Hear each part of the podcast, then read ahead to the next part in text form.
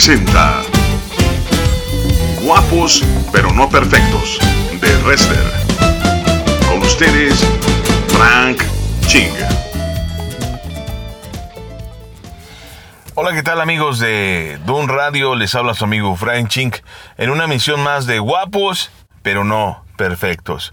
Y este tiempo quisiera yo platicarles algunas cosas con respecto a este tema que vamos a estar viendo que se llama Los milagros suceden.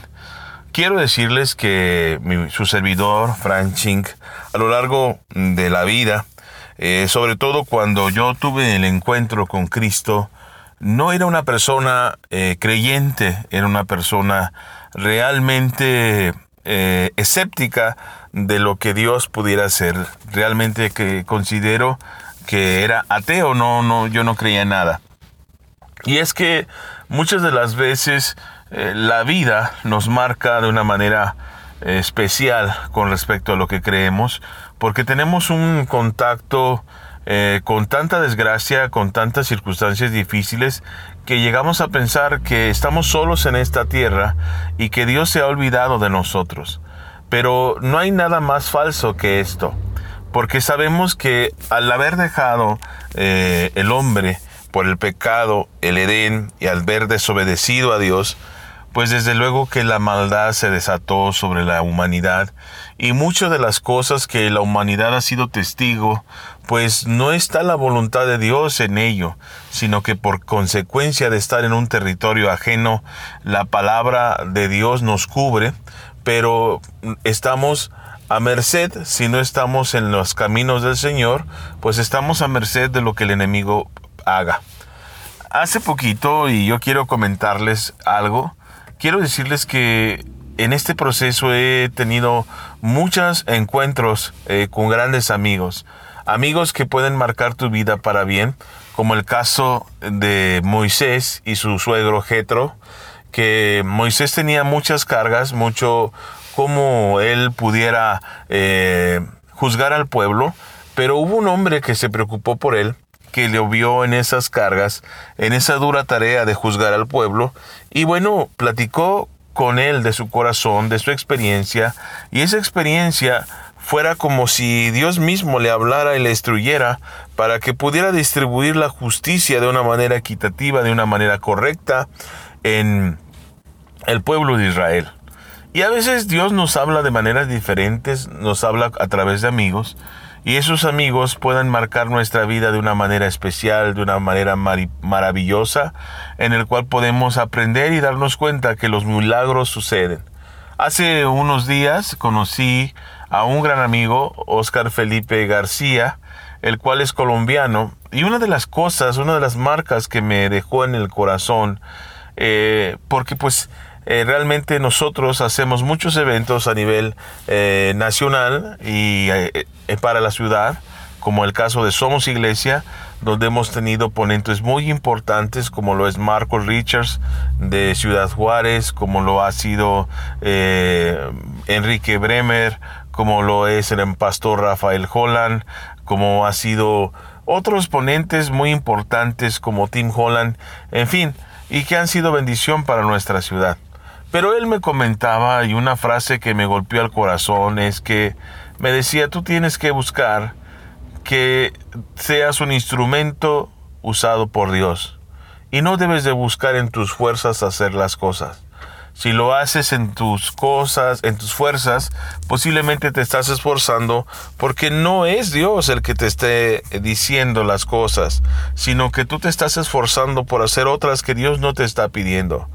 Y cuando la voluntad perfecta se ve revelada sobre ti, los recursos del mundo estarán a tus pies para que tú puedas realizar los proyectos para Dios.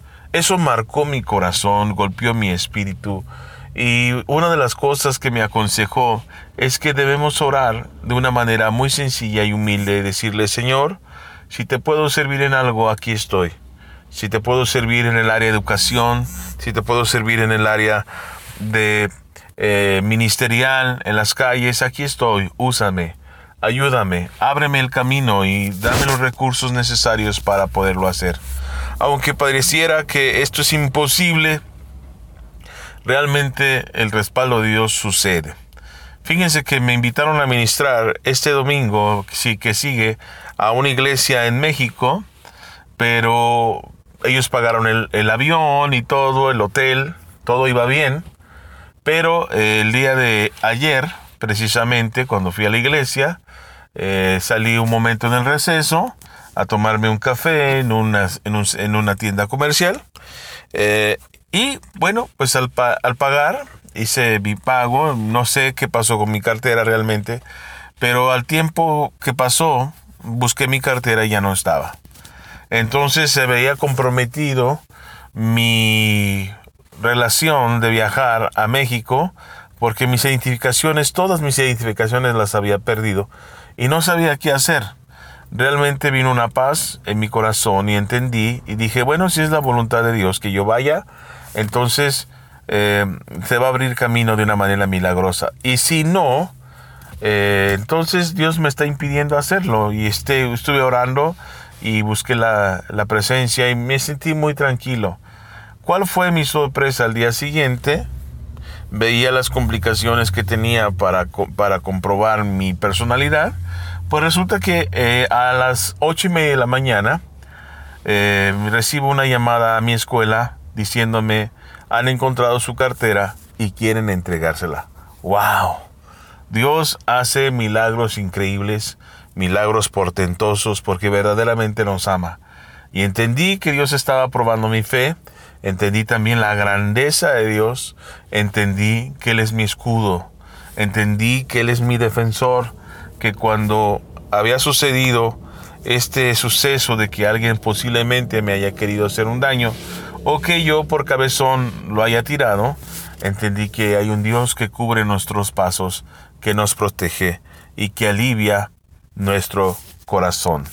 Así que no puedes perderte este tema que dice, los milagros suceden. Ahorita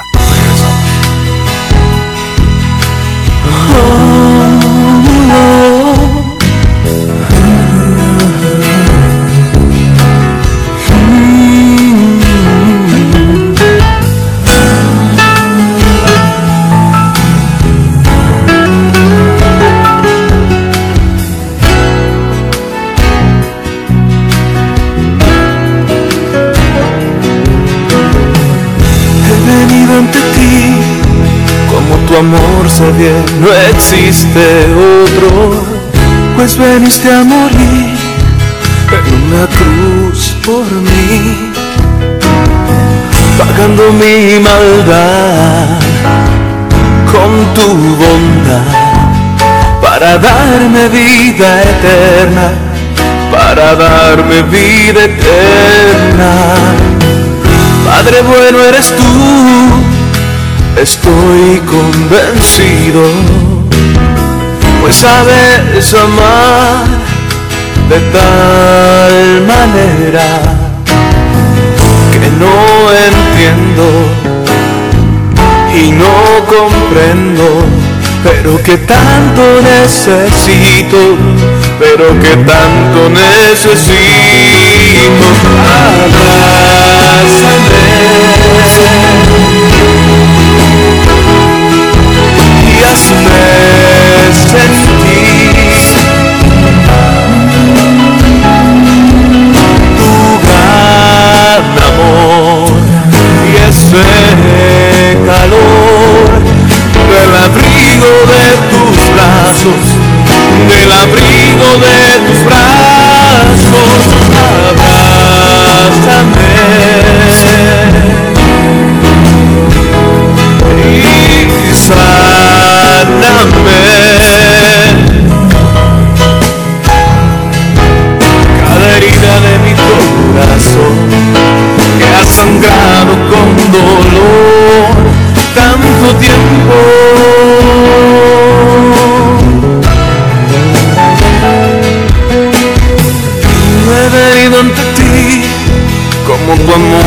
Bien, no existe otro, pues veniste a morir en una cruz por mí,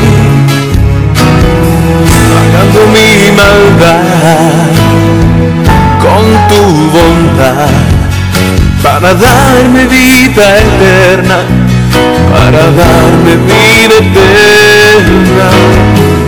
Padre bueno eres tú, estoy convencido, pues sabes amar de tal manera que no entiendo y no comprendo, pero que tanto necesito, pero que tanto necesito, abrázame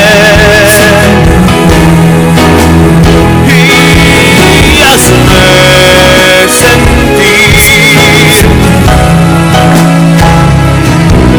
Tu gran amor y ese calor del abrigo de tus brazos, del abrigo de tus brazos,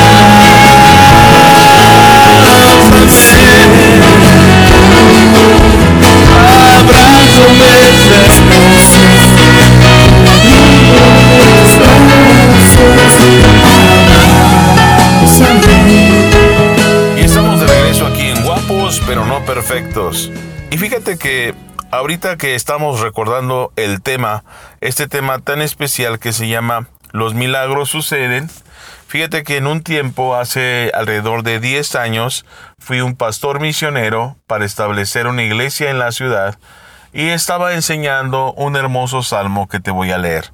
Salmo 91 dice, El que habita al abrigo del Altísimo morará bajo la sombra del Omnipotente.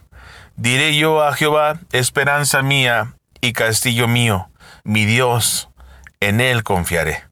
Y él te librará del lazo del cazador, de la peste destruidora, con sus plumas te cubrirá, y debajo de sus alas estarás seguro. Escudo y adarga es su verdad.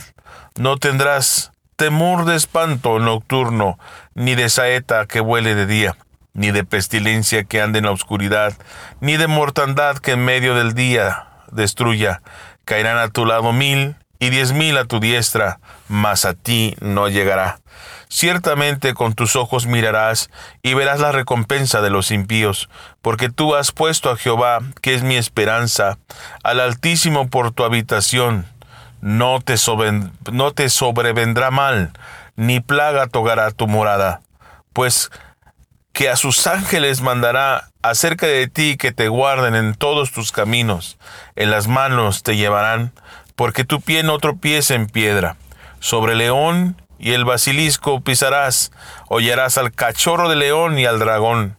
Por cuanto en mí ha puesto su voluntad, yo también lo libraré. Pondrélo en alto, por cuanto ha conocido mi nombre. Me invocará, y yo le responderé. Con él estaré yo en la angustia. Lo libraré y le glorificaré. Saciaré lo de larga vida y mostraré mi salud. Estaba enseñando este Salmo 91 acerca de la protección del Señor en, en esa bonita iglesia que hoy es al sur de nuestra ciudad. Pero nunca me imaginé que en mis primeros años de ministro iba a enfrentar algo tan extraordinario como lo que iba a enfrentar. Había pasado el sermón y todos los colaboradores se fueron a su casa. Había un colaborador en lo particular que siempre se iba en su autobús para pasar el tiempo nocturno y él dedicaba un poco de tiempo antes de ir a trabajar para servir al Señor. Pero ese día yo no sabía que había renunciado y, e iba a ir a otro lugar. Cuando yo ya me iba, eh, tomé mi ruta normal, iba manejando hacia mi casa Habían pasado algunos minutos, ya estaba a mitad de camino, cuando de repente mi colaborador, el más importante, eh, me llama y me dice, hermano, fíjese que pasó algo con uno de nuestros ayudantes y fue atacado en la esquina donde él esperaba el camión y resulta que eh, ahorita lo vamos a llevar a la Cruz Roja. Me alarmé, eh, oré a Dios y me preocupé bastante por él y creía que yo no iba a poder descansar y que mi lugar no era estando descansando cuando ves a un colaborador que te lo acaban de herir y que no sabemos a ciencia cierta qué es lo que iba a pasar con su vida. Entonces le comenté y le dije, mira, sabes una cosa, yo tengo que regresar. Y yo regresé y fuimos a la Cruz Roja y resulta que conforme íbamos de regreso me decía, ¿sabes qué? El panorama se está complicando. Parece ser que lo que sucedió es que el delincuente clavó la navaja cerca de su corazón y lo movió de tal manera que hizo una herida que rompió varias venas, cortó varias venas alrededor de su corazón y comenzó a derramar sangre a borbotones. Cuando llego al hospital, lo alcanzo a ver completamente amarillo, desfallecido, y no lo pueden atender ahí debido a la complicación de las heridas y lo tienen que eh, trasladar a un lugar especializado en donde de una vez nos dicen, saben que si este muchacho no, no, no termina la noche, díganle a sus padres que busquen dónde velarlo porque este muchacho va a morir. Se nos vino un balde de agua fría al escuchar la noticia y yo como y tú como le dices a una madre que su hijo está a punto de morir cuando vino a servir al Señor. ¿Cómo le dices a una persona que vio, vio salir a su hijo bien, que se despidió y que ahora está agonizando de una manera terrible? Entonces, eh, tuvimos que hacerlo. No había de otra, no podemos ocultar una información como esa. Y comenzamos a hablarle y vinieron y tuvimos que hacer una convocatoria de oración porque creemos que los milagros suceden. Pues resulta que la operación eh, eh, continuó, le pusieron no sé cuántas transfusiones de sangre, lo que sí puedo afirmarles es que eh, nos comentaron que él perdió hasta la última gota de su sangre en ese enfrentamiento con la vida. Resulta que pasaba el tiempo y el tiempo y el tiempo y para cuál fue nuestra sorpresa que la noticia fue que terminó la noche, que se sintió mejor, que lo estuvieron analizando y que nos pudieron dar la hermosa noticia de que ese muchacho viviría. Gloria a Dios por eso, porque los milagros suceden. Así que no puedes perderte este tiempo donde estamos dando gracias a Dios que los milagros suceden porque viene diciembre y en este diciembre festejamos de alguna u otra manera sabemos que no es el día ya sabemos que teológicamente pues no nos cuadra los momentos pero vale la pena recordar que el Mesías vino para sanar nuestra alma nuestro corazón y nuestra vida porque así como he visto milagros suceder también van a suceder sobre tu vida. Ahorita regresamos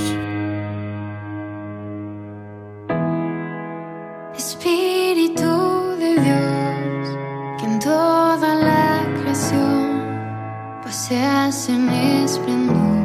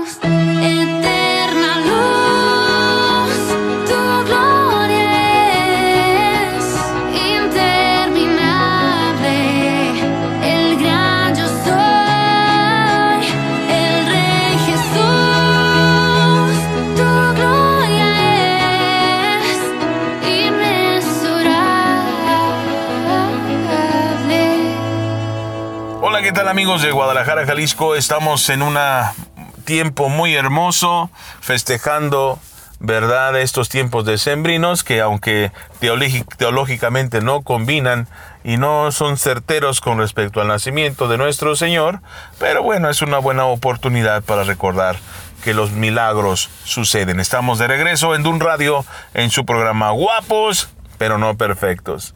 Y estamos platicando, charlando de manera hermosa de las maneras en que Dios comienza a proceder sobre sus hijos de una manera especial.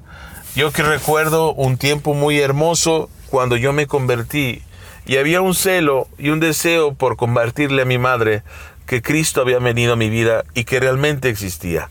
Un hombre que no conocía a Dios, un hombre que odiaba a todo el mundo, un hombre que así había sido golpeado por muchas circunstancias y, había sido marcado incluso en mi propio cuerpo de lo que había sucedido, tenía muchas razones para poderse vivir amargado, odiando y destruyendo.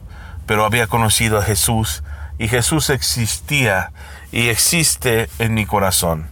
Y recuerdo que en una ocasión nosotros éramos muy pobres y teníamos que para bañarnos pues calentar el agua y ponerlo en un balde y bañarnos a jicarazos. Entonces recuerdo haber puesto de más la olla a calentar y era una olla de aproximadamente unos 40 centímetros de, de alto y unos 60 centímetros de ancho y había puesto bastante agua, la mitad del agua, para calentar y se me había pasado la mano de tal manera que estaba hirviendo.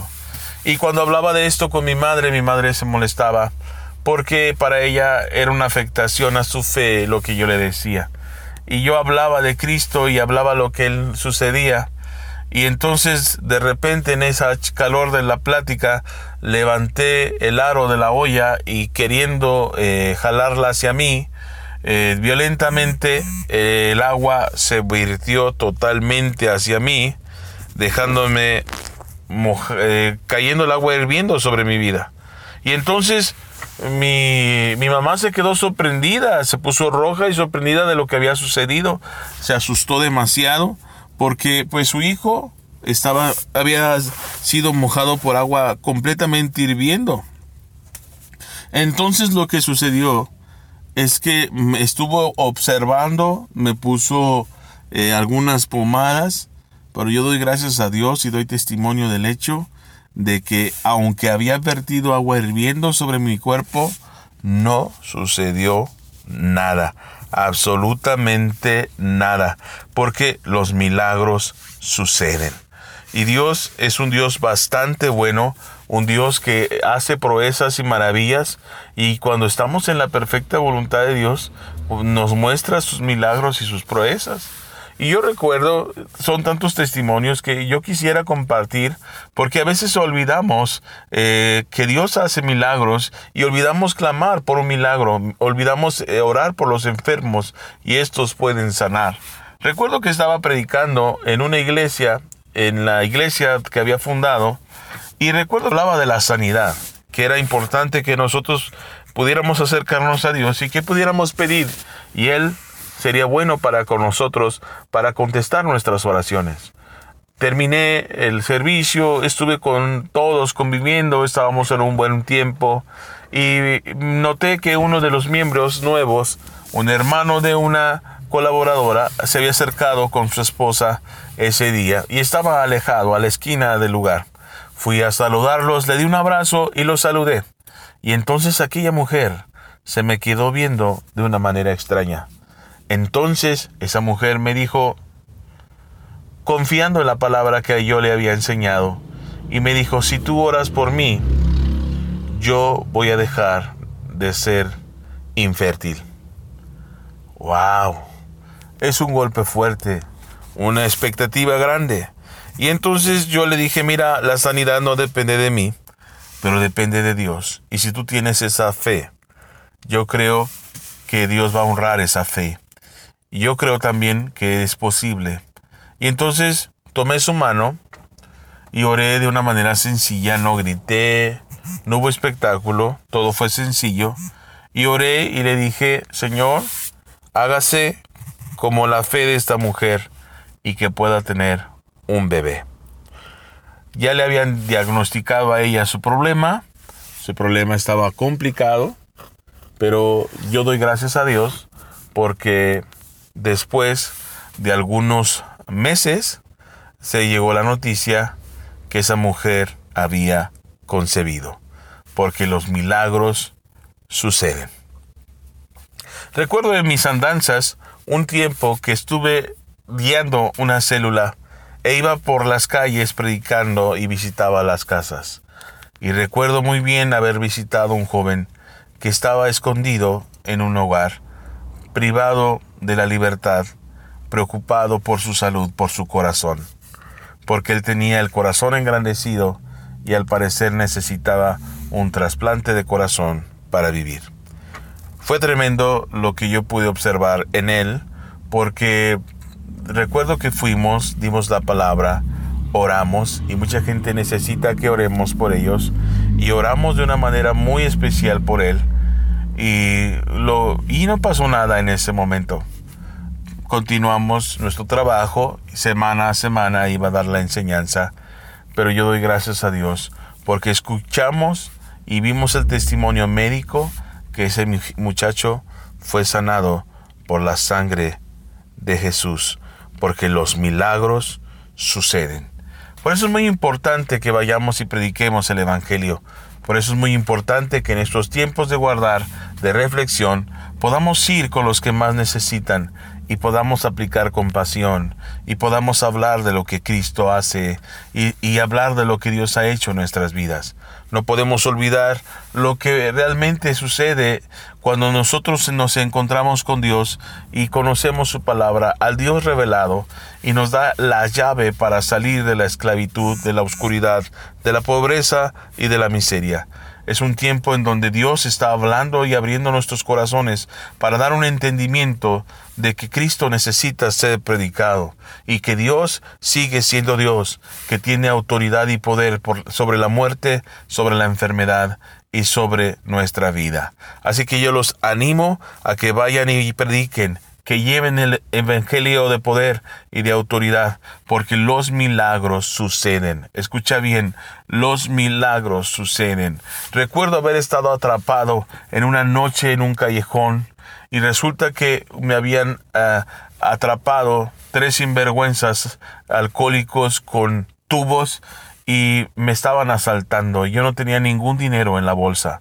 Estaban bastante molestos y me amenazaban que si no daban si no les daba dinero, ellos me golpearían hasta cansarse porque no les daba dinero. Y entonces levanté mi mirada porque pensé que era mi último tiempo. Y oré a Dios y le dije, Señor, si es tu voluntad, ayúdame a salir de aquí. No sé qué verían, no sé qué sucedió, pero los tres hombres me dejaron en paz. De manera milagrosa, dejaron de gritar, dejaron el problema a un lado y me dijeron vete en paz, porque los milagros suceden. Recuerda que los milagros suceden, no lo olvides, para tu vida, para tu familia, para tu casa, para tus amigos, para tu ciudad. Esto fue guapos, pero no perfectos. Un tema sencillito, pero creo de poder, porque los milagros sí suceden. Dios te bendiga. Recibe un abrazo.